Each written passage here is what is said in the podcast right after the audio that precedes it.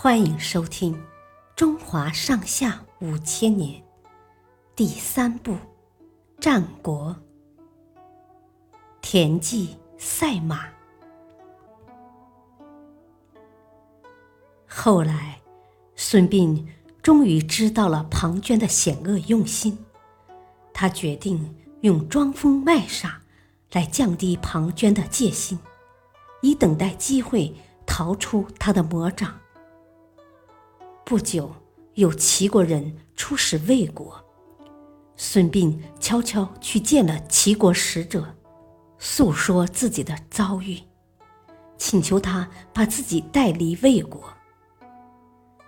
齐国使者觉得孙膑很有才能，便偷偷用车将孙膑载到了齐国。孙膑到齐国后。做了大将田忌的门客，田忌对他礼遇有加。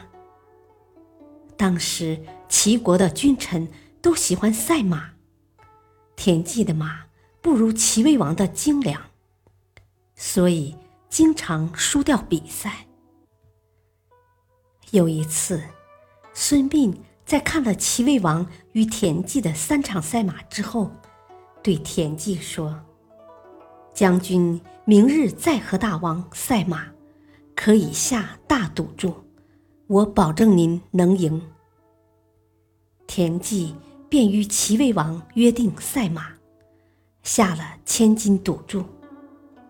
比赛这天，田忌问孙膑：“先生，您有什么方法能让我一定取胜呢？”孙膑说。我之前看过，赛马分为三个等级，而每一等级的马，您的都比大王的稍逊一筹，但相差并不是很多。若按等级比赛，您自然会三场皆输。但如果我们调换一下赛马的出场顺序，结果就会不一样了。田忌听了，恍然大悟。比赛开始，第一场，孙膑用田忌的下等马去对齐威王的上等马，结果当然是田忌惨败。齐威王洋洋得意，田忌没有说话。第二场，孙膑用田忌的上等马去对齐威王的中等马。这一场比赛，田忌胜了。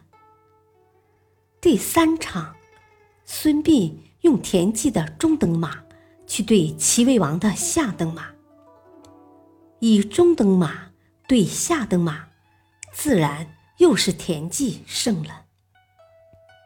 田忌一败两胜，最终赢得了千金赌注。孙膑也因此名声大振。